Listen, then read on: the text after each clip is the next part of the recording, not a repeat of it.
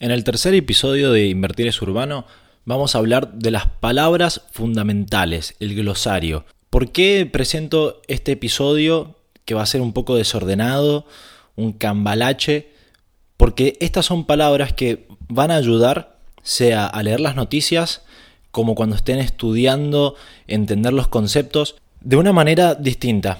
Cuando te, dan una idea de lo que una palabra significa o un acrónimo, se hace más fluido la lectura. Y ya habíamos hablado en los episodios anteriores lo importante que es que este proceso sea placentero. Para quedarnos en esta zona de confort y hacer el proceso fluido, el bombazo, la ensalada de frutas, de palabras, apunta en el subconsciente, por así decirlo, una base. De paso, los invito a hacer un tipo de juego en el cual vayan anotando cuántas palabras conocían y cuántas tenían erradas. De esta manera también uno se da, se da cuenta de lo cercano o lejano que estaba de este mundo.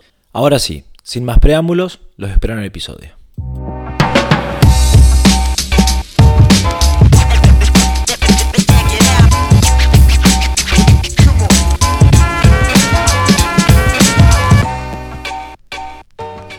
Qué episodio difícil. Realmente no sé muy bien, no sabía muy bien cómo estructurarlo para que sea fluido y en la mitad del camino me perdí porque había armado unas ciertas categorías, las voy a seguir igualmente, pero sobre el final se desordenó. Aún así, espero que, se entienda el objetivo y que puedan seguir el hilo.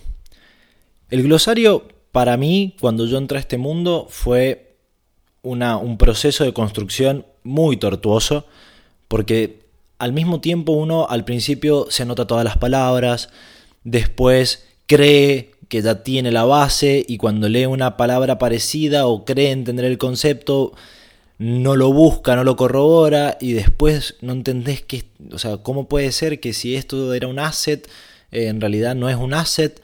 Entonces, este episodio lo que va a buscar es presentar una cantidad de palabras que se repiten, a veces son parecidas, eh, los conceptos son muy precisos o a veces uno le busca la vuelta y en realidad era lo que uno intuía. Así que el episodio va a ser desordenado, pero traten de ir siguiendo la idea. ¿sí? Vamos a empezar por los roles. En el mundo de las finanzas hay distintos roles dentro de las empresas. Cada empresa tiene su, propio rótulo, sus títulos, pero se puede traspolar de una a otra si uno entiende el concepto de base que hay atrás. Primero y principal está el rol de analista. En el mundo bancario y financiero se le suele decir analista a la persona que estudia una cierta industria, sector o producto, sea para comprar, vender, mantener o dar recomendaciones. Es muy genérico, a veces que junior, que senior, que equity analyst, eh, hay mil variantes, pero suele ser eso, es un rol básico, genérico, pero a lo que va es que está en un sector o en un producto específico. Hay tres facetas, tres, digamos, bloques dentro del mundo bancario sobre todo, que es front office, middle office y back office.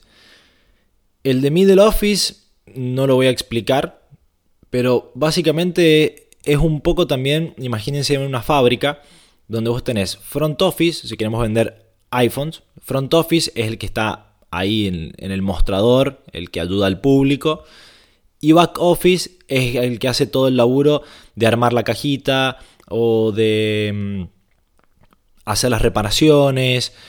En el mundo financiero, los roles o las tareas que se hacen en el back office son sobre todo settlements, que es, digamos, cerrar las operaciones, las transferencias, compliance, toda la parte legal y contable. También está la parte de IT, cada vez más importante en el mundo financiero. Y estos son más o menos los roles principales. También el rol de analista suele estar entre middle y back office. También hay otra mm, división que es buy side y sell side. Esto se usa mucho en el investment banking, donde buy side es exactamente eso, el que compra los activos. Eh, es más, está más ligado a la parte de asset management, a veces MA también. Y el sell side es eh, más que nada tipo los dealers que, o los brokers, que es vender el producto. Es importante entender esto porque la mirada crítica que va a tener y el objetivo que tiene cada uno de los analistas, dependiendo si están buy side, sell side o front office, back office, cambia fundamentalmente. Eh, por eso, porque sus objetivos son muy distintos dado el, sector donde están. Entonces, cuando se habla de bancos o instituciones financieras, estas dos categorías, front, middle, back y buy side, sell side, son fundamentales. A veces está bueno cuando uno lee a alguien eh, comprender en qué sector está, en qué bloque, para tener una, digamos, un background más sólido de, a ver, si este está en el sell side y es front office, probablemente tenga una visión más marketinera. Si es back office, buy side, va a ser más precavido. El próximo rol es el de portfolio manager. Ya vamos a ver lo que es un portfolio, pero básicamente el portfolio manager lo que hace es tomar las decisiones de inversión en un portfolio para llegar al objetivo. Digamos que es algo así como el que tiene la mirada estratégica. Mientras más grande la institución, el portfolio manager suele estar más lejos tanto del cliente como de la parte operativa, el trading. Por eso es importante diferenciarlo. Cuando, por ejemplo, yo hago mis inversiones, yo soy analista, portfolio manager y trader, obviamente. Pero a medida que van creciendo las instituciones, los roles se van diferenciando. Entonces es importante entender que el portfolio manager es el que toma decisiones. Volviendo al punto anterior, si el que está hablando es portfolio manager y no es asset manager, buy side o sell side, el portfolio manager a mí es a quien más me gusta, digamos, seguir cuando leo este tipo de... Cuando estoy buscando ideas de inversión o analizando la situación del mercado, un cierto activo, los portfolio managers, como son los que tienen que tomar las decisiones, y el portfolio manager normalmente cada portfolio tiene un estilo y un objetivo. Entonces es muy específico en cuanto al nivel de riesgo, a la composición de los activos. Entonces cuando dice un portfolio manager de Goldman Sachs recomienda estas acciones. Bueno, está bueno leerlo porque no va a ser marketinero y probablemente no sea extremadamente prudente. Va a ser objetivo, pero hay que ver también qué tipo de portfolio maneja y para qué banco. El siguiente rol es el de Transfer Agent, que este rol es menos difundido. Eh, ah, también disculpen si los conceptos son en inglés, pero me pareció lo mejor, ya que la mayor cantidad de noticias y contenido eh, está en inglés. Es más fácil luego, una vez entendido el concepto, traducirlo al español. También hay una cierta tendencia que se utilizan las palabras en inglés directamente, entonces me pareció lo más natural e útil. El Transfer Agent eh, es una figura de banco comercial. Todas las figuras anteriores suelen estar más del lado eh, investment banking, que es la parte que hace trading, que hace operaciones, inversiones y no tan ligado al depósito y crédito. Pero bueno, el Transfer Agent eh, también tiene un, a veces eh, monitorea eh, los activos y eh, las liabilities, los pasivos. por ende, tiene una conexión con el, con el mundo del investment banking. Ahora voy a hacer dos paréntesis. Una palabra fundamental que últimamente se siente mucho es el de angel investor.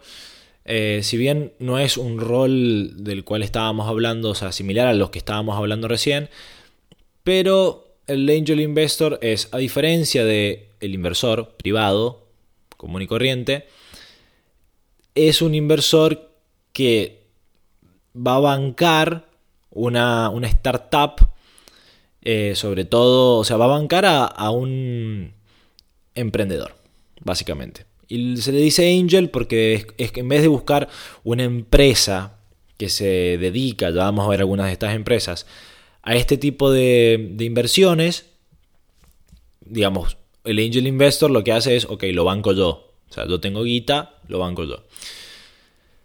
Dos palabras, voy a dos conceptos ligados al research. Ah, todo esto no, no lo dije. El research analyst, porque la palabra analyst es todo. El research analyst a lo que se dedica es, research en inglés es investigar. Entonces, el research analyst normalmente lo que hace es investiga un sector o un commodity, un producto y solo eso. Cuando alguien te dice que hago research del mercado, es raro. O sea, las instituciones que hacen, que tienen research analyst o las empresas que se dedican al research, porque hay muchas empresas que lo único que hacen es research, que luego lo venden. Eh, cualquiera que haya operado con eToro, Interactive Brokers, qué sé yo, tienen su propio research que te dan gratis. Bueno, normalmente lo compran o tienen un departamento que se dedica solamente a hacer research. Es gente que está alejadísima de la parte operativa. ¿Por qué es importante saber esto? Porque es un poco como el economista. El economista cuando le da consejos de negocios a un empresario, normalmente no tiene esa, ese instinto del mundo de los negocios.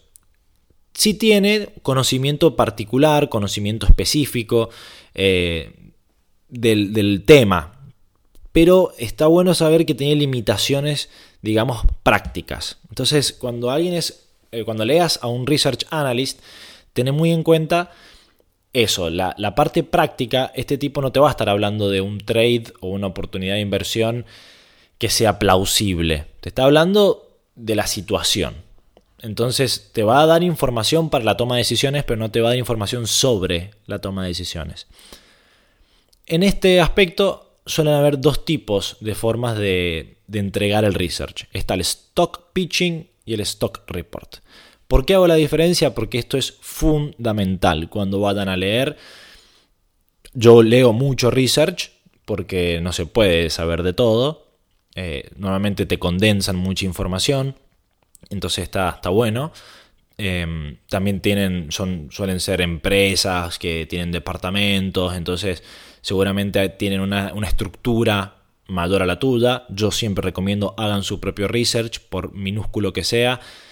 Eh, complementenlo con una base de research externa, pero hagan también su propio research, porque eso también va a ayudar a, que la toma de decisiones sea más personal y, y con más confianza. Volviendo al stock pitching, pitching es mucho más de la parte sell side. ¿Qué quiero decir?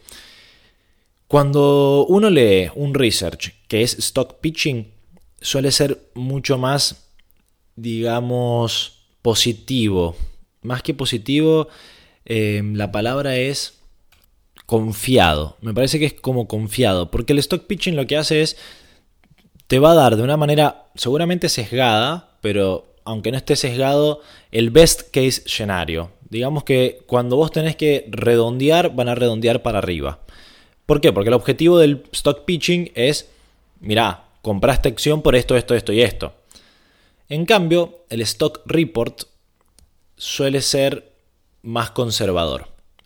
Entonces, eh, si bien algunas métricas se, comparten entre ambos tipos de, de research, el stock report suele ser más conservador. Entonces, Está bueno, una cosa que yo cuando aprendí bien la diferencia, empecé a hacer es leer ambos, para ver realmente cuál es el, el perfil del activo. Si tanto el stock pitch como el stock report te dan bastante positivo o no hay muchas diferencias entre lo que dicen, para mí es confiable. Ah, y también háganlo de la misma empresa, por ejemplo, Morgan Stanley o JP Morgan o no sé, eh, eh, PIMCO y háganlo entre empresas distintas. Para darse una idea si es verdaderamente el sentimiento de mercado o cada empresa tiene su interés escondido. Terminados los roles, estos me parecían que eran los roles más importantes, hay un montón de otros roles. Vamos a ir con palabras ligadas al portfolio. Portfolio. ¿Qué es un portfolio?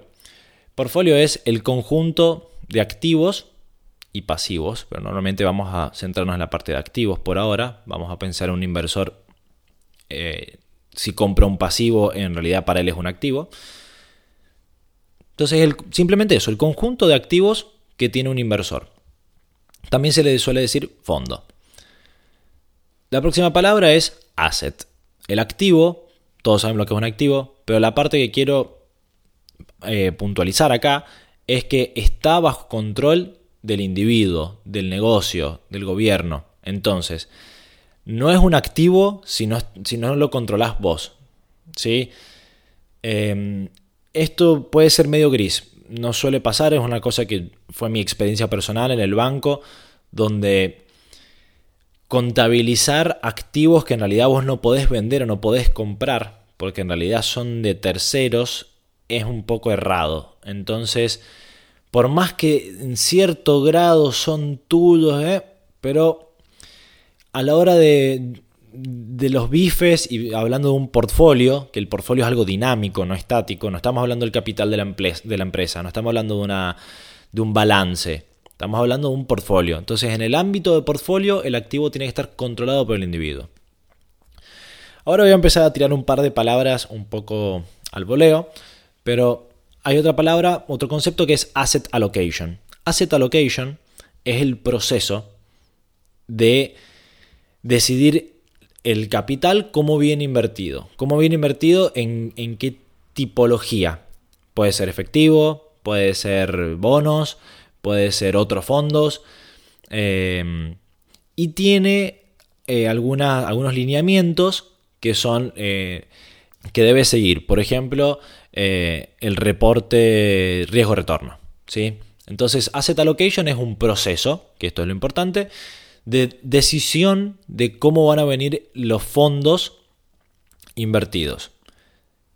Luego, otra palabra, dos, conceptos importantes es el de investment management, que eh, es un poco el laburo que hace el portfolio manager, que es el control de las inversiones, pero no el, control en la parte no tanto operativa, sino la parte analítica del investment management. Lo que, lo que hace es ver cómo está el portfolio y, cómo estamos yendo hacia el objetivo. No es tanto operativo en sí, sino es más analítico. Y luego está mi parte favorita. Eh, a todos creo que lo que más nos, nos interesa es la asset allocation, porque es donde voy a poner la guita. Después está el investment management, que es un poco más aburrido porque es el, bueno, a ver cómo va. Pero falta uno que es el risk management.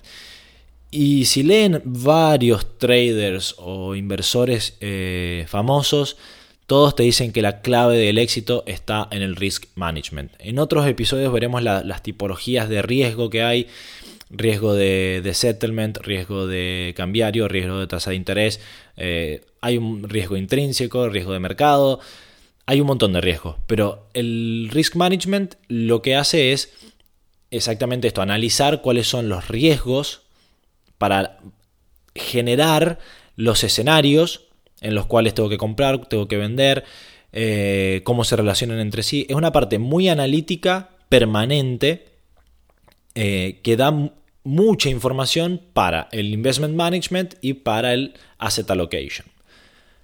Luego otra, otra palabra muy importante en portfolio es el de benchmark. Que el benchmark, todos sabemos lo que es, pero es fundamental porque un portfolio también necesita compararse. O sea, uno, para darse una idea de si estamos llegando al objetivo, es muy importante el costo de oportunidad. Entonces, benchmarks de todo tipo de performance del portfolio, de, de por ejemplo, un sector, eh, cómo están dando. Entonces, hay una. Tener una canasta de benchmarks eh, es una parte fundamental, intrínseca de todo el mundo del, portfolio. Luego voy a hablar de algún, algunos tipos de, de características, activos, por ejemplo, Balanced Fund, que parece un poco obvio, pero eh, la palabra balanced fund, cuando se, suele ver qué tipo de. la característica del fondo, esto hace referencia a, un fondo que tiene, más que balanced, es diversificado. Quiere decir que está balanceado en riesgo-retorno, pero sobre todo está balanceado en los tipos de activos que tiene adentro. Por ejemplo, activos que generan cash o income, activos que son growth, de crecimiento, activos que pagan dividendos, eh, distintos países. Entonces es más que nada esta la idea de balanced. Otro, otro tipo, otra tipología, em, más que tipología diría yo, otro concepto, es el de private equity, real estate y public equity. Esto es importante saberlo. ¿Por qué? Porque mientras que el public equity suele ser lo que vamos a analizar mayormente y por qué la mayoría de los inversores pequeños, em, retail, invierten en public equity simplemente porque es muy líquido y las barreras de entrada y salida son menores.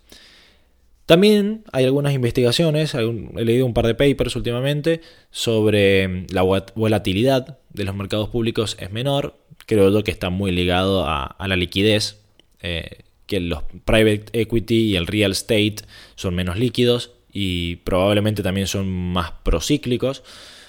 Luego el private equity es simplemente una empresa que no está cotizada en bolsa, por ende si querés comprar una acción tenés que ir a, la junta o al directorio para comprarla.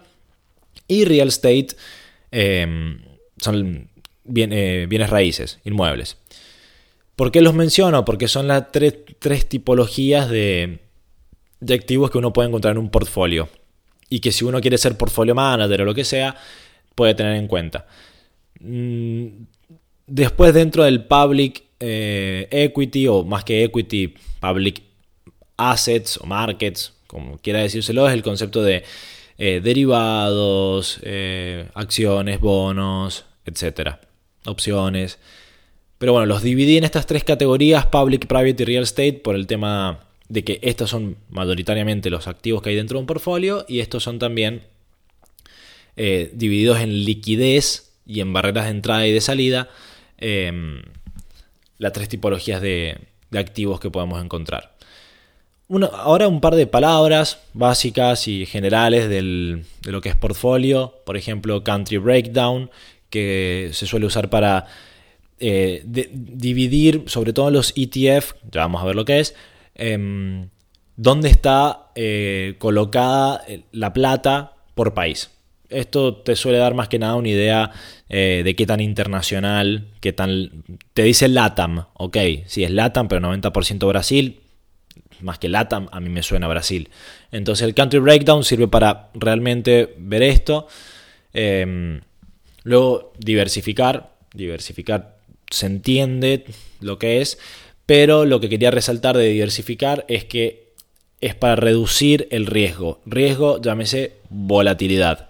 Entonces uno reduce el, riesgo del activo y se queda con el riesgo de mercado. Eh, básicamente para esto lo, puse a, diversificar. Después hay dos tipos de, de stocks, de acciones públicas. A partir de ahora voy a hablar solamente de acciones públicas, que son growth y value. ¿Por qué las menciono? Son prácticamente las dos tipologías, los dos grupos más, grandes y casi todos los fondos se dividen en, estos dos tipos. Y growth básicamente es una, empresa que uno espera, o sea, que va, va, a tener retornos a partir del crecimiento de la empresa y no tanto por el pago de dividendos. Por ejemplo, Netflix o Tesla no generan cash, bueno, Netflix ahora sí, pero al principio no. Por ende, no tienen con qué pagarte dividendos, pero el valor de la acción sube, entonces el retorno viene por el lado del crecimiento. Mientras que una value stock tiene dos características. No es tanto el pago de dividendos, a veces sí, pero sobre todo es que vos estás comprando una acción que está infravalorada. Mientras que la growth stock es como, no importa cuando entres, porque la acción crece, o es una acción que vas, sabes que va a seguir creciendo. Value stock es buscar acciones que eh, tienen un precio menor, un precio de mercado menor al valor de la empresa. Estos son básicamente los dos grupos más grandes. Después están los los Dividend Kings, que mm, son las acciones, son como 60. Bueno, ahora con la pandemia el grupo debe haber sido, se ha reducido, pero son las acciones que hace más de 20 años pagan ininterrumpidamente dividendos. Son de mis favoritas, sobre todo cuando no tengo tiempo para operar activamente el mercado. Vos sabés que tienen menos volatilidad porque es un tipo de bono, por así decirlo, un bono con la capacidad de crecer. Em, entonces, como tiene un, un, stream de cash eh, determinado, no es determinado, por ejemplo, con la pandemia, Disney no pagó dividendos, que era una de las acciones que, que tenía en el portfolio. ¿Por qué? Porque vino la pandemia y querían reinvertir en lo que se viene, qué sé yo. Pero bueno, básicamente un dividend king, vos sabés que te va a pagar dividendos, Coca-Cola, sobre todo el ejemplo básico, sabés que te va a pagar dividendos, entonces es como un tipo de bono. Esa es la, una tercera categoría de, grupos de acciones. Palabras ligadas al, portfolio en sí, eh, holdings, number of holdings, el número de, activos que están eh, en control. Luego está Sharp Ratio, esto es muy de la teoría, pero lo sumé porque es una métrica súper utilizable y que seguramente cuando empiecen a, armar sus portfolios eh, es la primera métrica que uno saca. Em, que el Sharp Ratio es una medida de ajustada de riesgo. Básicamente es eh, retorno. No voy a explicar el, ratio, pero mete en consideración el retorno, la volatilidad y el costo de oportunidad, que sería la, tasa de algún bono. Em, entonces te da una idea de qué tan bueno es el retorno por riesgo del portfolio. Otra de las palabras, por ejemplo, maturity distribution. Maturity em, suele ser ligada a los bonos o al fixed income, pero lo, es cuánto le queda para llegar al final. O sea, son, mientras que una acción no tiene fecha de vencimiento, un bono o todo lo que es fixed income sí tiene fecha de vencimiento. La maturity te dice eso, cuánto queda para, para la fecha de vencimiento. Mientras que la maturity distribution te da una idea, o sea, te divide el portfolio por distintos vencimientos de los activos. Te agrupa los activos por fechas de vencimiento. Está bueno porque hay algunos portfolios, también te puedes dar cuenta que la madurez del portfolio o en, qué tramo de la curva eh, está según la maturity. A mí personalmente hay, o sea, no se usa tanto, es algo más interno. Normalmente uno dice, uh, mirá, eh, se nos está agotando el portfolio. Entonces hay que poner gente a laburar para rearmar el portfolio. Entonces, más que nada, creo que es algo interno. No lo he visto mucho en las noticias y eso. El horizonte temporal también es importante. Hay, algunos eh, fondos que tienen una fecha de liquidación, otros no. Em, y luego una serie de, mm, de, tops que se suele usar mucho como métricas a la hora de portfolio de, hacer portfolio management, que son el top 10 holdings, que son las los, 10 activos con mayor valor. Esto también da una idea. Normalmente un, portfolio puede tener hasta 100 activos, eh, más o menos. Lo ideal es 30 por la diversificación, pero hay veces que por un motivo o por otro puede tener hasta 100 activos. Viendo el top, el top 10 y las percentuales, los porcentajes de este top 10, uno se da una idea de para dónde puede ir este portfolio. Entonces, en vez de hacer todos los cálculos, descargar toda la información para ver cuál es el retorno, el sharp ratio o lo que sea, si es que no, te lo da el, broker. Ya viendo este top 10, si es el 40% del portfolio o si es el 70% del portfolio, te da un proxy bastante bueno. Después está el top 10 de long y short positions. Long básicamente es comprar, short es vender. Si bien en realidad no estás vendiendo, estás pidiendo prestado para vender. Y bueno, lo mismo, te da una idea de las posiciones más, más importantes en cada aspecto, long y short. Luego tenemos el top 5 de contribuidores, que son cuáles han generado más retornos. El top 5 de detractores. El top 5 de industrias, cuáles son las 5 industrias más representadas. Y por último el tracking error, que el tracking error es una medida del riesgo activo que tiene el, portfolio y básicamente es si el objetivo del portfolio era un 10% y nosotros hacemos el 8%, te, da una, idea anualizada, es como un benchmark de cuánto era la, expectativa de retorno y cuánto fue. Eh, a veces el tracking error es positivo, no siempre es negativo. Es error porque estás fuera del objetivo. Tracking errors más grandes em, son portfolios que, por ejemplo, si tu idea es tener un portfolio muy hedge, o sea, muy para cuidarte ante movimientos del mercado y vos ves que el mercado sube y esto tiene un tracking error positivo, sí, zarpado, pero tal vez te está dando una medida de prociclicidad del portfolio. Entonces, si tu objetivo era hacer hedge, mejor tal vez cambiar de portfolio, mejor cambiar de fondo. Una palabra muy, muy importante para un portfolio manager es el turnover ratio. Turnover es cuánto cambian los activos dentro de un portfolio. Em, hace poco leí un artículo muy interesante sobre esto. Normalmente se, relaciona, se relacionaba, al menos, turnover ratio como algo negativo por los costos de transacción. Eh, es comprar y vender un activo. Entonces, mientras más turnover, más compro y vendo, más comisiones tengo que pagarle al, al broker o al dealer. En cambio, este artículo decía, habla de la actividad de un portfolio, está bueno, tenemos un portfolio manager activo también, eh, y también hablaba de em, la flexibilidad y adaptabilidad del portfolio. Entonces decía, si vos juntás turnover ratio con tracking error, tenés una, dos métricas que te darán una muy buena información del, del portfolio. ¿Qué tan preciso es? ¿Qué, tan, qué tanto em, cumple con... Porque normalmente uno compra un tipo de portafolio o arma un portfolio con un objetivo determinado. No siempre es ganar más plata. Como decía, a veces eh, es anticíclico, a veces es para replicar una cierta industria o lo que sea. Entonces el tracking error eh, con el turnover ratio te va a decir qué tan cerca estás de cumplir ese objetivo. Y mm, y esto me pareció muy interesante. Porque yo también lo, siempre lo tenía como algo negativo. O sea, como, ok, menor turnover ratio es mejor. Entonces los iba clasificando así y esto me abrió un poco los ojos. Otra palabra, la IRR, Internal Rate of Return, que es la tasa interna de retorno, TIR.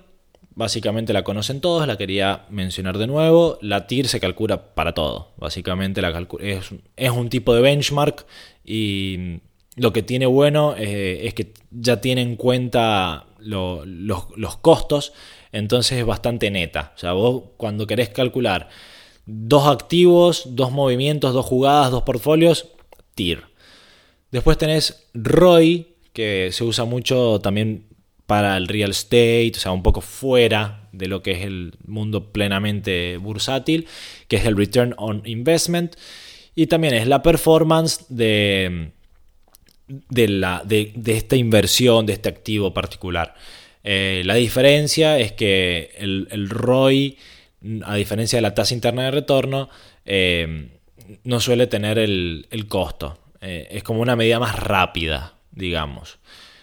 Este, mm, y luego está una ligada al risk management, que es el value at risk. Esto es muy importante sobre todo para los bancos, porque por ley le piden que valúen los activos que tienen al riesgo. ¿Y qué es lo que tiene de, mm, de interesante? Es que vos también podés tener una, idea de la volatilidad del portfolio y de las características de los activos el value at risk, que lo que hace es evaluar cuál es el valor del portfolio en algunas situaciones extremas, básicamente. Entonces vos decís, ok, worst case scenario, pasa otra pandemia, el valor de mis activos sería esto. Entonces te da como un tipo de piso. Eh, entonces esto sumado a, por ejemplo, una TIR medianamente baja, pero con un value at risk bastante cercano al, valor de mercado, lo que sea, es un buen activo tal vez, es mucho mejor activo que, que otro activo que tiene una TIR ligeramente más alta. Ahora vamos a pasar a palabras ligadas a las instituciones financieras. Acá voy a hacer una, serie de menciones, tal vez esta es la parte más e innovadora respecto a lo que venía diciendo, que lo pueden encontrar en cualquier libro.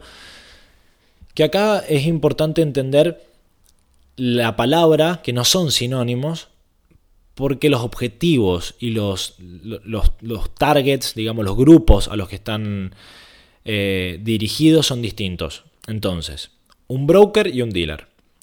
Ambos son intermediarios. ¿Cuál es la diferencia? Que el broker no toma partida en el, en el intercambio, mientras que el dealer sí. Me explico. El broker junta a dos personas y te cobra una comisión. El broker no tiene riesgo, no tiene activos en, bajo control. Últimamente, sobre todo por ejemplo eToro y todos los que hacen fractional shares, em, te permiten hacer trading con fractional shares, lo que hacen es ellos tienen un montón de activos y juntan compradores y vendedores dentro de su plataforma. Pero técnicamente el broker es un intermediario que no toma partida en un trade. Cuando hablamos de mercados más grandes, los brokers son como el mensajero. Digamos, conozco a tal, hace eso. Mientras que el dealer hace plata con el spread. Pero el dealer si tiene, toma contrapartida. Entonces no necesariamente, o sea, el dealer tiene un riesgo mayor respecto al broker en este sentido, porque el dealer, vos haces negocios con el dealer directamente. No es que el dealer está, o sea, vos haces negocio con el broker, pero en realidad el broker ya tiene el comprador atrás. El dealer normalmente eh, tiene su propio portafolio de activos y hace match con las expectativas futuras. En cambio el broker es más instantáneo. Después busquen seguramente más técnicamente lo que hacen, pero yo lo que quiero marcar son las diferencias, no tanto técnicas, sino las diferencias conceptual. Después está Clearing House, que no es un concepto muy difundido. La Clearing House se parece al dealer, en el sentido de que vos haces negocios con, con la Clearing House, pero la Clearing House no toma partidas, una, una suerte de un broker que hace de grupo. Entonces, me explico mejor. Hay un grupo de personas que pertenecen a la clearing house.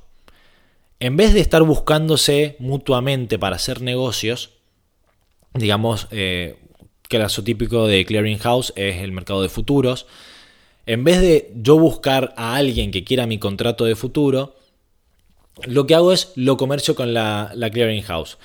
Va a haber una, una contrapartida que es como que la clearing house absorbe todo el riesgo mutuo y lo minimiza al concentrarlo en su figura. Otra cosa de la clearing house es que hay menos transacciones. En cada transacción no hay una comisión, digámoslo así. Es como que las transacciones se hacen sobre los saldos finales. Entonces, yo negocio, compro 5, vendo 10 hay otro que compró 3 y vendió 4, otro que vendió 5 y compró 20. Y al final del día se hace un balance. Entonces yo al final, en vez de darle a todos los que compré, eh, le tengo que pagar y todos los que vendí me pagan, lo que hacen es un neto de todos los movimientos y me dan 7 a mí, 5 al otro y el otro paga 20. Eso es lo que hace la clearing house. Digamos que concentra y reduce la cantidad de operaciones y el riesgo. Me parece fundamental, lo van a ver seguramente si, estudian opciones, futuros, eh, porque se, maneja todo a través de clearing houses. Eh, está bueno entenderlo cómo funciona y cuál es la diferencia. Los dealers son sobre todo para, entre asset managers, en el money market eh, hay mucho dealer, en el mercado interbancario, mientras que el broker sí es un poco más retail en ese sentido. Luego eh, vamos a hablar de cosas ligadas al, a los tipos de divisiones dentro del banco, del banco del mundo financiero. El primero es private banking. Private banking, la banca privada, lo que hace es un tratamiento más personalizado. Es parte del investment banking mejor empiezo por Investment Banking. Investment Banking lo que hace es provee servicios financieros a gobiernos, empresas o gente con mucho dinero, mientras que el banco comercial lo que hace es el típico depósitos y préstamos al público general. El investment banking es más proveer servicios de otro tipo, que vamos a ver, por ejemplo, merge and acquisitions o, por ejemplo, private banking. Private banking es proveer servicios financieros a personas o empresas con, que en realidad corporate banking se, llama este tipo de servicios para las empresas, pero private banking, corporate banking es para, son servicios más específicos, ¿sí? Luego está el wealth management, que wealth management es un target, es más específico, en el sentido de que es em, consultoría, es un servicio de consultoría, y es a gente que em, es más continuativo este servicio respecto al de banca privada, y es a gente con más dinero normalmente. Suelen ser servicios em, hay mucho de impuestos acá, no solamente de, portfolio, digamos de compra y venta, sino más que nada también hay, hay tema de impuestos, de real estate a veces. Pero es eso, se, separa el private banking porque es un poco más específico y es un servicio más continuativo.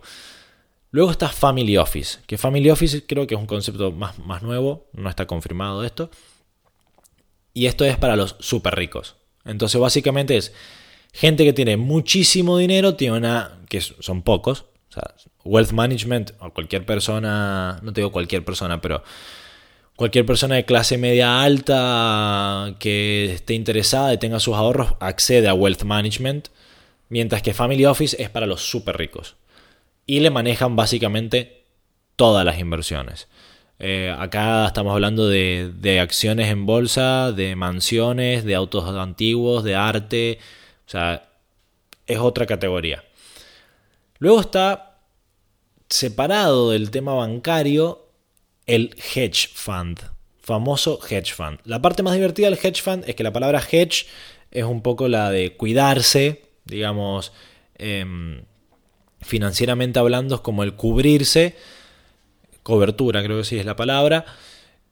Bueno, el hedge fund suele ser, eh, su objetivo es maximizar retornos. Entonces, no va muy con el concepto de cobertura, pero bueno, me parece que el concepto quedó en, la historia y, o sea, la palabra hedge quedó, pero normalmente los hedge funds son em, empresas privadas que es un fondo o sea, por activos, que tiene una estrategia particular. Esta es la particularidad del hedge fund, que tiene una estrategia particular por la cual te dice que voy a invertir en este tipo de activos con esta estrategia y voy a buscar maximizar retornos. O sea, son las tres cosas clave del hedge fund. Luego hay otra categoría que es el Asset Management Company. ¿Por qué es importante también saber esto? Hay muchas veces, los, inclusive los fondos, los hedge funds, los bancos, usan una Asset Management Company, que lo que hacen es eso, manejar los activos de, de sus clientes, que sus clientes son instituciones grandes. Eh, esto es como, digamos, eh, un, un, engranaje más en el sistema que a veces uno cree que el banco tiene en custodia, o sea, tiene en su cuenta bancaria el título del bono y en realidad muy seguramente tiene contratado a una empresa, una asset management company, que hace este, este laburo. Laburan muchísimo con hedge funds, como, con bancos y, con fondos de pensión. ¿Y por qué se hace sobre todo? Uno es, por ejemplo, compliance, eh, son empresas que se encargan de, toda la parte administrativa, legal, con la SEC o donde sea eh, que, actúen. Y también para sacarse un problema de encima, digamos, el tema de la custodia de los activos. Por último, dentro de este grupo, la SEC, Securities and Exchange Commission, es importante que la conozcan porque es como la policía de, del mercado financiero americano. Es la que se fija si hay fraude, si hay inside trading, si presentó el balance y todas estas cosas. Así que cuando lean SEC al lado de una acción que ustedes tienen en su portfolio, lean la noticia porque puede ser importante. Bueno, luego vamos, ya lo mencioné, el custodio, custodian, que es el que realmente tiene el activo en, su poder. Eh, por ejemplo, cuando vos compras acciones, normalmente, eh, por ejemplo, usás Interactive Brokers, el custodio de tu acción probablemente no sea Interactive Brokers, probablemente es la Asset Management Company que Interactive Brokers em, contrató. Este, luego tenemos dos, tres conceptos de mercado. Mercado en general, eh, ¿por qué lo menciono? Porque el mercado es donde se encuentran oferentes y mm, demandantes. Ok, todos lo sabemos. ¿Cuál es la particularidad por la cual lo menciono? El objetivo de los mercados. ¿Por qué existen los mercados financieros? No es un juego de suma cero donde uno compra, el otro vende, uno gana, el otro pierde. Es el servicio de que se encuentren las partes. Hay, venimos hablando de los objetivos, objetivos de estrategias, objetivos, objetivos. Si uno tiene un objetivo de cobertura, de hedge, y otro tiene un objetivo de growth, probablemente estos dos se encuentren y hagan, no sé, por ejemplo, un swap de tasas de interés, qué sé yo. ¿Por qué no es un juego de suma cero? Porque si es verdad que uno va a ganar plata, el otro va a perder plata en ese trade. Pero tal vez el que estaba haciendo hedge era parte de eso, su cobertura, no tenía un interés de perder plata, pero sí tenía un interés muy grande de que ante un momento de volatilidad brusca no se desplome su portfolio. Mientras que el otro era un especulador y sí quería ganar plata. Entonces al final los dos ganaron, en el sentido de que si no hubieran mercados, no estas operaciones no serían posibles. Entonces lo mencionaba por esto.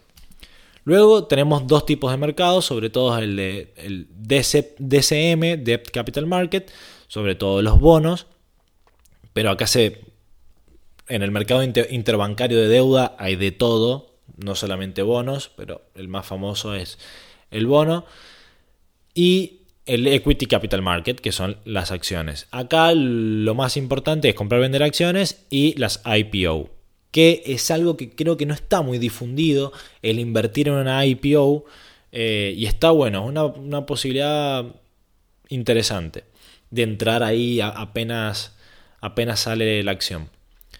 Algunos tipos de, mercados también. Money market. Money market sobre todo son eh, instrumentos financieros de cortísimo plazo, menores a un año normalmente, pero se llama money, porque un instrumento financiero que tiene eh, maturity menor a un año es muy líquido, seguramente tiene una tasa, una yield pequeña, pero es mucho más líquido, tiene menos riesgo, menos volatilidad, por ende se puede considerar como dinero. Entonces por eso se llaman money markets. Si bien no es donde se compran billetes, sino que son certificados de depósito, T-bills, damos lo que es un T-bill, que sería deuda de corto plazo, tres meses, seis meses, un año. Eh, entonces, como decía, maturity menor a, un año. Todos activos de corto plazo en el money market.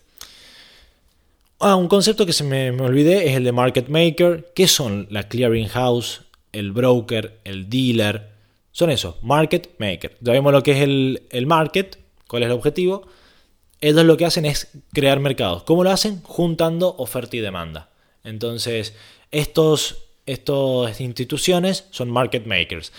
Esto es importante porque muchas veces se, usa el concepto de market maker, por ejemplo, eh, los arbitradores o el high frequency trading, que dicen, ah, bueno, pero son infundamentales porque hacen market eh, making. Bueno, este es el concepto de market making, que es el de juntar oferta y demanda permanentemente. Luego está el mercado primario, que es conocido sobre todo por el IPO, pero también para las obligaciones negociables, que es eso. Yo empresa vengo y voy a hacer algo, presentar mis acciones, ¿quién las quiere comprar? O tengo esta deuda, ¿quién la quiere comprar? Mercado secundario es la idea de mercado financiero que todos tenemos, que es una vez que ya está la acción en el mercado, que hay una persona o una institución que la tiene, se la compramos. Entonces, el mercado secundario es donde se compran y venden todos esos activos que primero fueron lanzados en el mercado primario. Ahora, dos palabras que son muy del mercado americano, pero si uno lee las noticias, se las encuentra y ahí son importantes. Una es Money Market Mutual Fund. Mutual Fund. El MMF es importante porque es eso. Money Markets, ya vimos lo que era, es una empresa que lo que hace, su portfolio está compuesto por todos instrumentos de corto plazo es importante porque a veces las noticias se juntan y lo resumen a través de eh, un cambio de legislación en los Money Market Mutual Funds o nada. Importante saberlo que son fondos eh, específicos. Normalmente uno los reconoce. Y la otra es el IRA, que mm, es un tipo, suele ser un tipo de de metodología de ahorro, que es el Individual Retirement Account, muy famoso en Estados Unidos. Em, tiene beneficios fiscales, que básicamente es la jubilación, la AFJP en Argentina en los años 90. Em, que es una cuenta, es una cuenta donde vos no podés tocar la plata, eh, entonces por eso no pagas. Y muchos de los Money Market Mutual Funds y usan esto, las cuentas IRA, o ¿por qué? Porque son de menor riesgo. Este, esta parte es un poco complicada que me gustaría dedicarle un episodio específico. Pero básicamente lo menciono porque también a veces eh, es importante entender cuando lee las noticias que si está hablando de Individual Retirement Account puede tener efectos en el mercado, puede tener efectos, por ejemplo, no sé, le quitan los beneficios fiscales. Entonces, si me va a quitar los beneficios fiscales, el costo de oportunidad de tener la plata quieta, que me genera poca plata, mejor compro acciones en Tesla, entonces vos sabés que puede haber un flujo de fondos de un lado a otro. Eh, por eso es importante estas palabritas eh, tenerlas en la cabeza. Por último, penúltimo, sector, así de simple, pero fundamental. ¿Por qué? Porque sector económico estamos hablando, sector eh, es una industria. Entonces muchas veces no se dice industria porque industria se lo relaciona con máquinas y todo eso. Entonces se le dice sector. Eh, es un grupo de, activos que tienen características similares. No mucho más que eso. Y portfolio allocation es otra forma de decir em, cómo está compuesto el, portfolio. Em, la cantidad de activos en realidad que hay eh, en un portfolio. Luego, Palabras de trading. Eh, esta fue difícil de elegir. En este grupo tenemos bid y ask price. Esto es lo importante es que cuando uno hace trading hay dos precios distintos. El que vos vas a pagar cuando compres y el que te van a pagar cuando vendas. En la diferencia está el spread, que es donde tu broker hace plata. Em, luego, technical analysis. Esto quería ser claro. Eh, análisis técnico bien hecho no es solamente gráficos, análisis técnico bien hecho, incluye eh, todo el, proceso y las herramientas de análisis estadístico de qué. Esta es la parte importante. Y lo, y lo que el cambio, la diferencia con el análisis fundamental, con la actividad, con la actividad eh, en la bolsa, sea volumen, movimiento del precio, entonces el análisis técnico lo que analiza es cuánto se está moviendo, cuánta vida tiene eh, el activo o el mercado y en base a eso toma decisiones. Análisis técnico no es gráficos, eh, porque muchas veces veo soportes y bandas de Bollinger, sí, son técnicas del análisis técnico, pero para hablar precisamente lo que hace el análisis técnico distinto del análisis fundamental es que analiza la actividad, movimiento del precio, trends, volumen.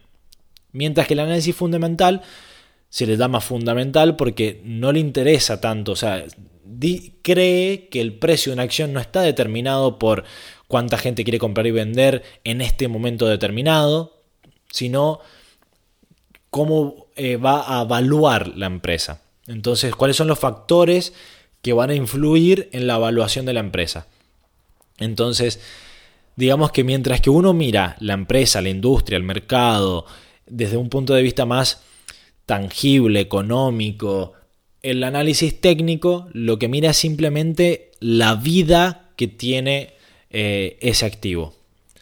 Hedge, ya lo hablamos, es la cobertura principalmente. Luego tenemos un par de activos, opciones, que no voy a perder tiempo en esto porque se me hizo largo el episodio, lo pueden buscar tranquilamente. Los que más, más importantes me parecen son opciones, bonos, commodities, equity, futuros y derivados. Derivados es una categoría que engloba, por ejemplo, también futuros y opciones. Tal vez en derivados sí. Lo importante del derivado es que vos no estás comprando literalmente un activo, sino que estás comprando algo relacionado al activo. Esa es la parte importante. Y cada uno de estos mercados, ¿por qué los menciono? Porque cada uno de estos mercados tiene características muy particulares. Entonces, la forma de incluirlos en un portfolio o el análisis para incluirlo, etcétera, son muy diferentes. Ya haremos algunos episodios al respecto. Una palabra importante, un par de palabras importantes, son letras griegas, alfa, beta y gamma.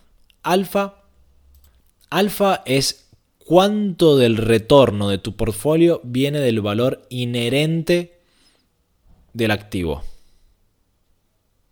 ¿Qué quiere decir?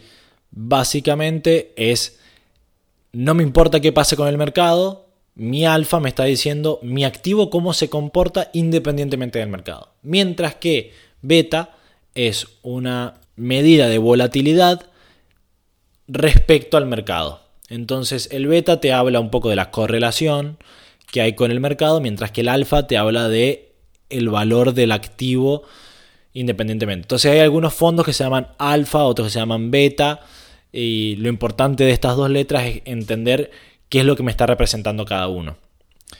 Y luego estaba gamma, que gamma es más ligada al mundo de las opciones. Em, y te habla de la correlación que hay entre el activo que vos compraste, por ejemplo la opción, y el activo subyacente, el underlying asset. Em, entonces, bueno, estas son las tres letras griegas que las quería mencionar. No voy a entrar mucho en detalle porque me ameritan un episodio completo. Luego tenemos volatilidad, que volatilidad se habla sobre todo de el cuánto se mueve y con qué frecuencia el precio de, un activo.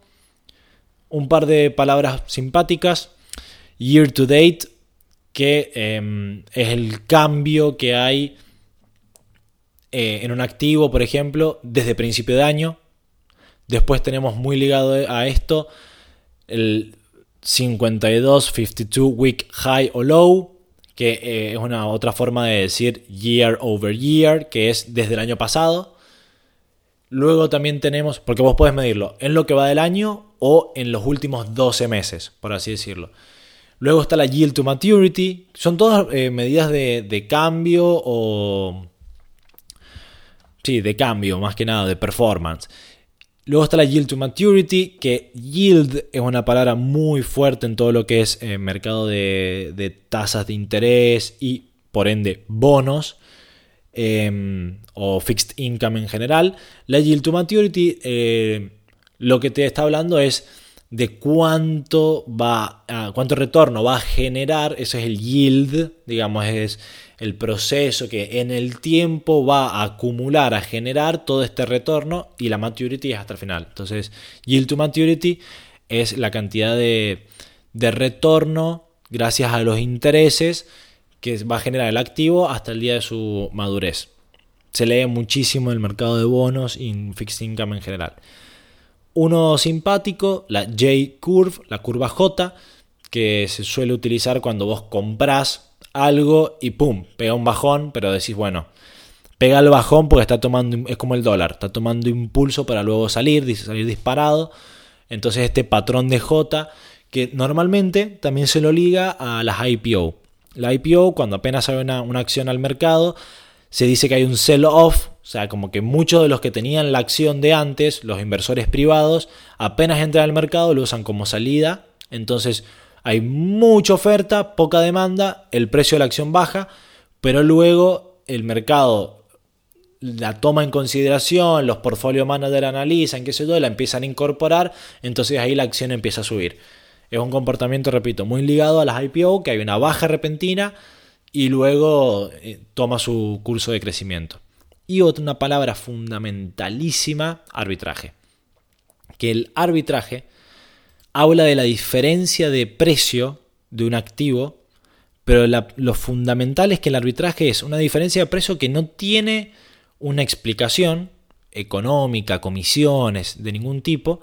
Por ende, y acá está la clave, vos sin riesgo podés tener un retorno por hacer una operación de arbitraje. ¿Qué quiere decir? Hay un caso típico. Hay una acción en el mercado argentino que cotiza también en el mercado americano.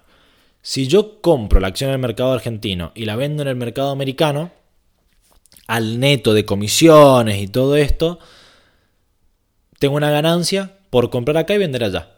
Eso es el arbitraje. Pero la parte fundamental es que no hay riesgo.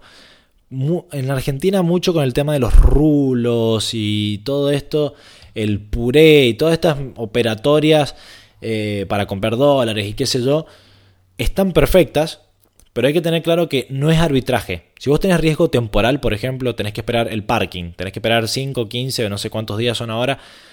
Si vos tenés riesgo temporal, riesgo de tasa de interés, eh, cualquier, cualquier riesgo implicado no es arbitraje. Entonces, el concepto de arbitraje es, hay un gap en el precio que no tiene una explicación económica, entonces compro acá, vendo allá, lo cierro. Entonces los arbitrajes normalmente se cierran. Hay empresas, eh, traders, high frequency trader, un montón de, digámosle, individuos que se dedican al arbitraje, porque el arbitraje existe, y haciendo arbitraje cierran estos gaps. Eh, pero lo importante es esto, no hay riesgo. Una palabra, última palabra importante, Open Market Operations, OMO, que esto está referido a la Fed, que es cuando, o también se lo llama FOMO, Fed, eh, The Fed Open Market Operations, que básicamente es cuando la Fed compra y vende eh, títulos de Estado americano, los T-bills, T-bonds, etc., al mercado. ¿Por qué se llama Open Market? Porque es la Fed entrando al mercado, o sea, vos sin saberlo probablemente puedes estar comprando o vendiendo a la Fed un bono americano. Entonces es la relación entre la Fed y el mercado. Eh, es importante porque cuando se habla mucho de cómo está operando la Fed en el mercado o lo que hizo la Fed, lo que vos tenés que buscar es eh, FOMO o OMO, Open Market Operations. Eh, más que nada para la parte de leer noticias, para esto lo, lo incluí.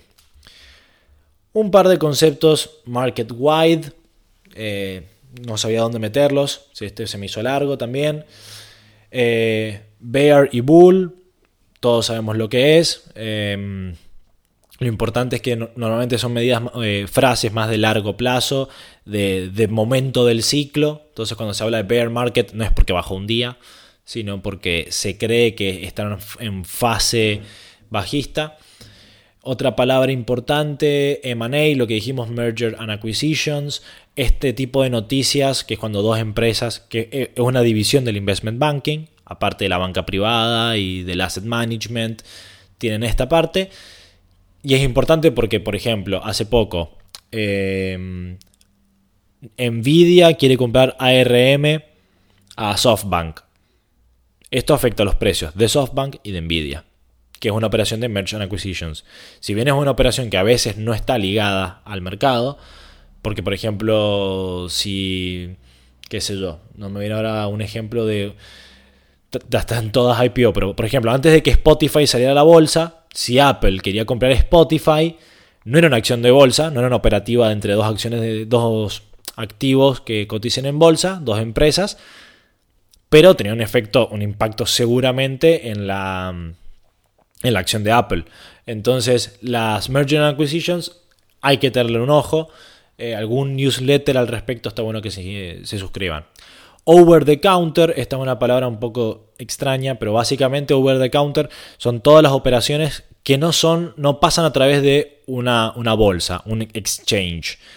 Y son, o sea, prácticamente ningún mortal común y corriente eh, participaría en un, en un, tipo de operación de este tipo. Suelen ser operativas de muchos millones y lo que hacen es, lo hacen over the counter, fuera del mercado, para evitar eh, saltos en el mercado. Por ejemplo, si un, ejemplo que tal vez no, es tan preciso, pero para comprar un equipo de fútbol eh, se movería muchísimo el precio de si sale esta noticia que va a haber una compra o si vos querés deshacerte de un montón de bonos eh, en vez de venderlos en el mercado y que se desplome el precio, lo haces over the counter y evitas estos movimientos. Es como hay, algunos clearing houses que hacen over the counter.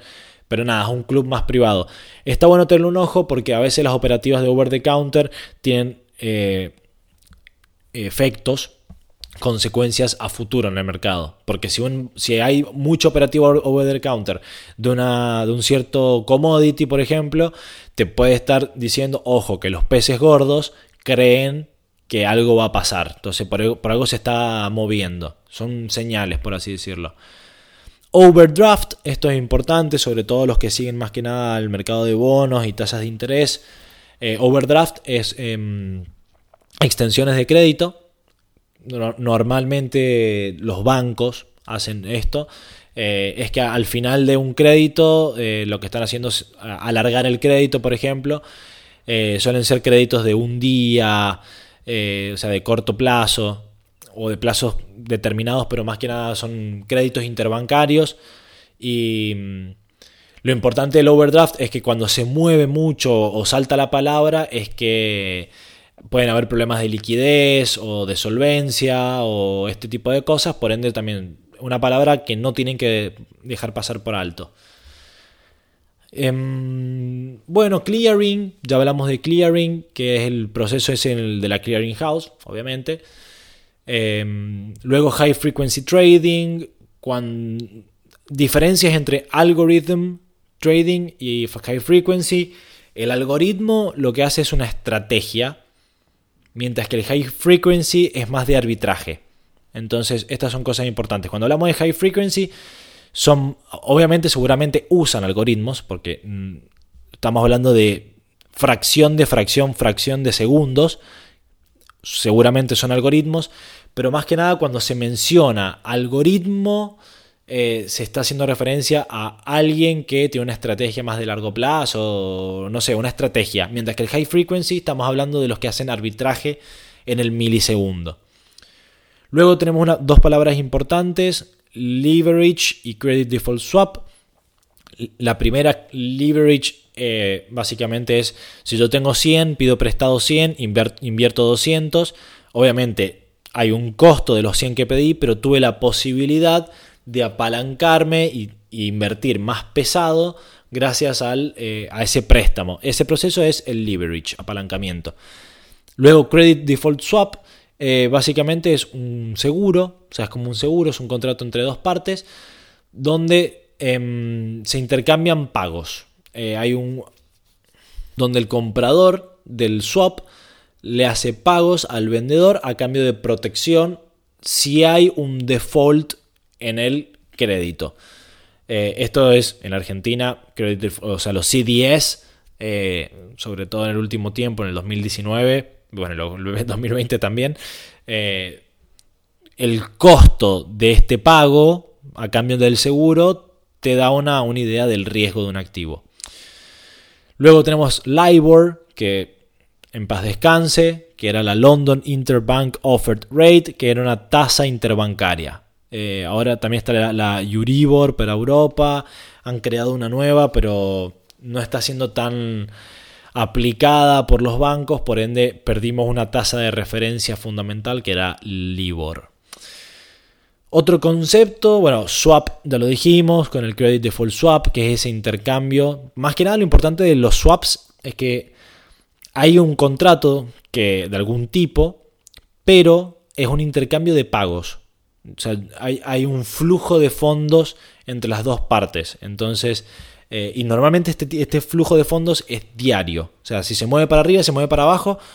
En el día le pago la diferencia de lo que se movió y si baja me paga la diferencia de lo que se movió. Esto es importante porque cuando se habla de CDS o de repo, todo lo que sea un swap, son instrumentos para liquidez, para cobertura de liquidez. Em, spread ya lo dijimos, la diferencia entre bid y ask. Ah, una palabra, dos palabras que no quería dejar de mencionar. ETF, que em, básicamente es Exchange Traded Fund, que es como un fondo común de inversión. ESG, Environmental, Social and Governance, que está muy de moda, que son los fondos que invierten en empresas eh, socialmente responsables, el ambiente o transparentes en su governance, etc. Dos acrónimos, FANGM, que es Facebook, Apple, Alphabet, Netflix, Google y Microsoft, que básicamente cuando vos mirás por qué sube o baja la bolsa, mirá esto y te va a explicar el 90% del movimiento, porque están la evaluación de EDAS respecto al resto del mercado eh, se ha desproporcionado, para bien o para mal, decidan ustedes. Otra palabra interesante, otro acrónimo, es el de CFA, que esto lo agregué porque se lee mucho, que es em, Charter of Financial Advisors, que básicamente es como decir el colegio de Financial Advisors. Y nada, es un, se rinden un par de exámenes y quiere decir que vos estás capacitado y acreditado para hacer Financial Advisory. Eh, es como un poco un título universitario, por así decirlo, pero específico para esto y en el mundo del investment banking, eh, garpa tenerlo. Yo estoy pensando en rendirlo. Luego tenemos T-Bill y Guild. T-Bill es em, el título americano, el bono de corto plazo, los bonos de corto plazo americanos, mientras que T-Bonds, ah bueno, todo esto la T es de Treasury, Treasury Bill, Treasury Bond. El bond es de 10 años, o suele ser más o menos entre 3, 5, 10, 7 años, pero más que nada los que más hay son de 10 años o más largo. Luego está el T-Bill, que es de un año o menos. Después está la Treasury Note, que... Perdón, acá cometí un error.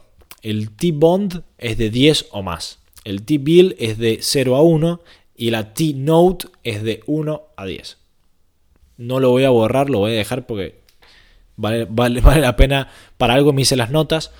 Em, marcar la diferencia.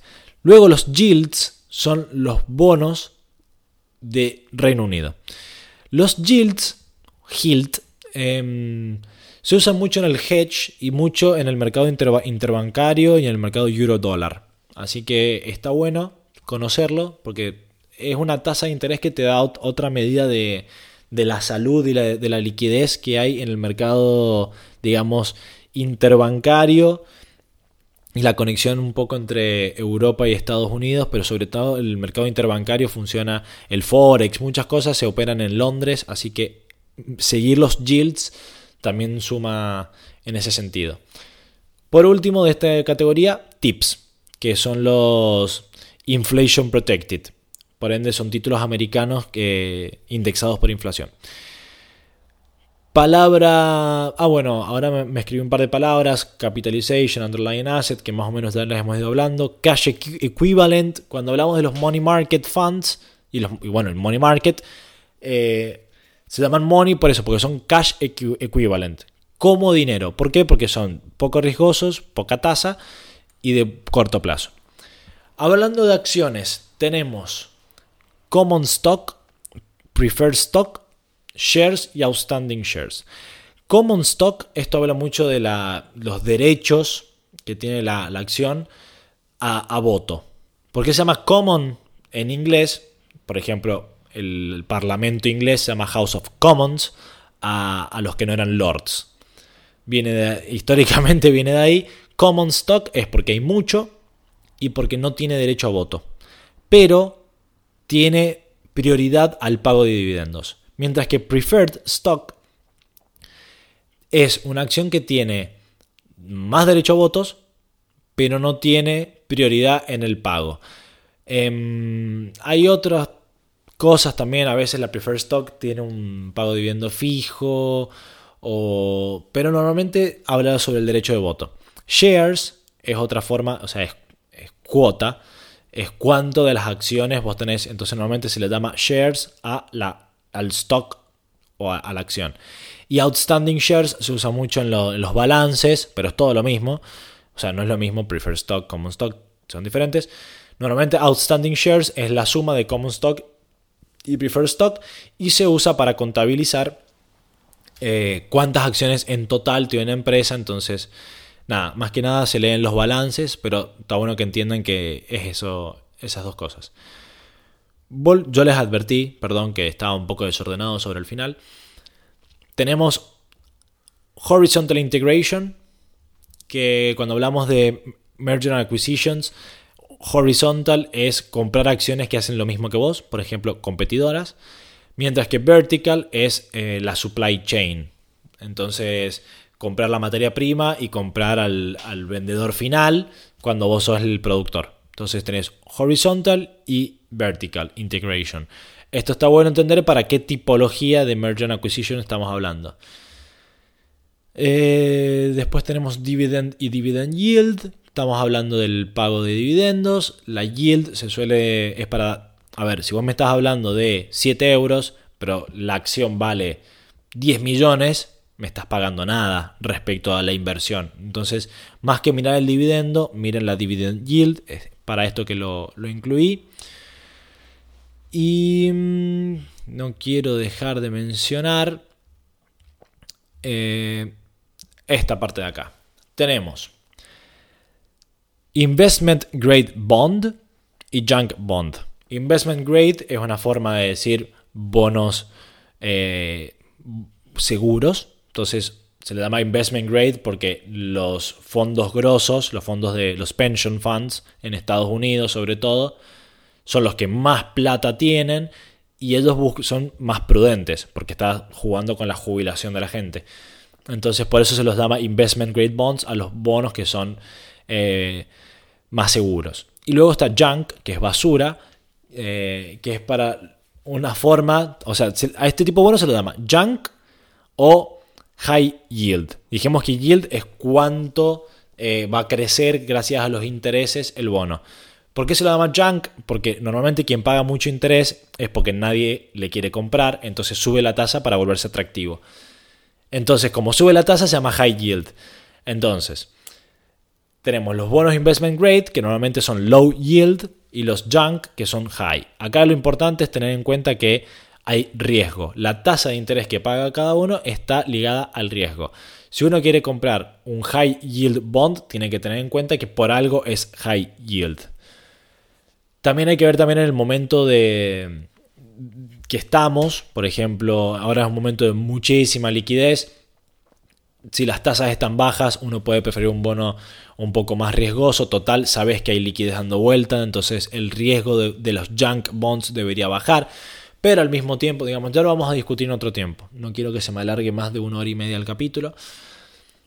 Y los otros conceptos, que ahora no son ligados a los bonos, sino que ligados a las acciones, tenemos blue chip, large cap, mid cap, small cap y penny stock.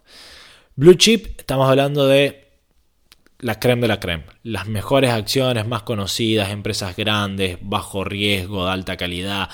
Esos son blue chip, que es un, término que se usa en el póker. La fichita azul, que es la más, la más valiosa. Quien haya visto Casino Rodal lo, lo va a saber. Luego está Large Cap, que Cap es de Capitalization. Y son empresas de más de, de evaluación de más de 10 mil millones de dólares. Esos son Large Cap. Mid Cap es valuada entre 3.000 millones y 10.000 millones. Small Cap es menos de 3.000 millones y Penny Stock son las que valen 5 euros por acción. Esto hoy es medio raro porque también el precio de la acción no te dice tanto nada, pero más que nada se lo usa en el pasado, se lo utilizaba porque las comisiones ligadas eran distintas y eran acciones que eran más fáciles de comprar para el inversor pequeño. Hoy con el tema de las fractional shares, que vos podés comprar un décimo de la acción de Apple, si Apple sale 600 dólares una acción, vos podés comprar 60 con 60 dólares el 10% de esa acción. Antes esa posibilidad no existía, entonces eh, las penny stocks eran muy, muy famosas por esto. Bueno, episodio largo, cambalache. Espero que haya servido de algo. Hablamos de todo un poco. Este, quedaron cosas afuera, Capcom, APT, Due Diligence, Adverse Selection, 401k, 10k, 8k, tranches, margin call, eh, proprietary trading, insider dealing, leverage buyout, hard market, credit crunch, Chinese walls, casino banking, joint venture, public offering price, SPAC. Bueno, SPAC lo voy a decir. SPAC es Special Purpose eh, Acquiring Company, que son empresas que ahora los famosos están armando para comprar startups. Pero bueno, todo lo otro quedó en el tinterito. Lo iremos hablando a medida que van pasando los episodios. Wow, una hora y veinte. Fue largo hoy. Em, calculo que no va a ser el episodio más escuchado por, por lo largo. Pero espero que sea un buen compendio de todas estas palabras. A partir del próximo episodio vamos a empezar a hablar de mercados, más particularmente de cómo analizarlos, qué factores tener en cuenta, em, un poco lo que hago yo, o sea, mi estrategia, yo soy bastante más quant, así que si sobreviven a este episodio o saltéenlo, pero ya a partir del próximo episodio nos metemos en el barro, así que muchas gracias. Esto fue Invertir es Urbano. Soy Alejandro Bram. Los espero la próxima.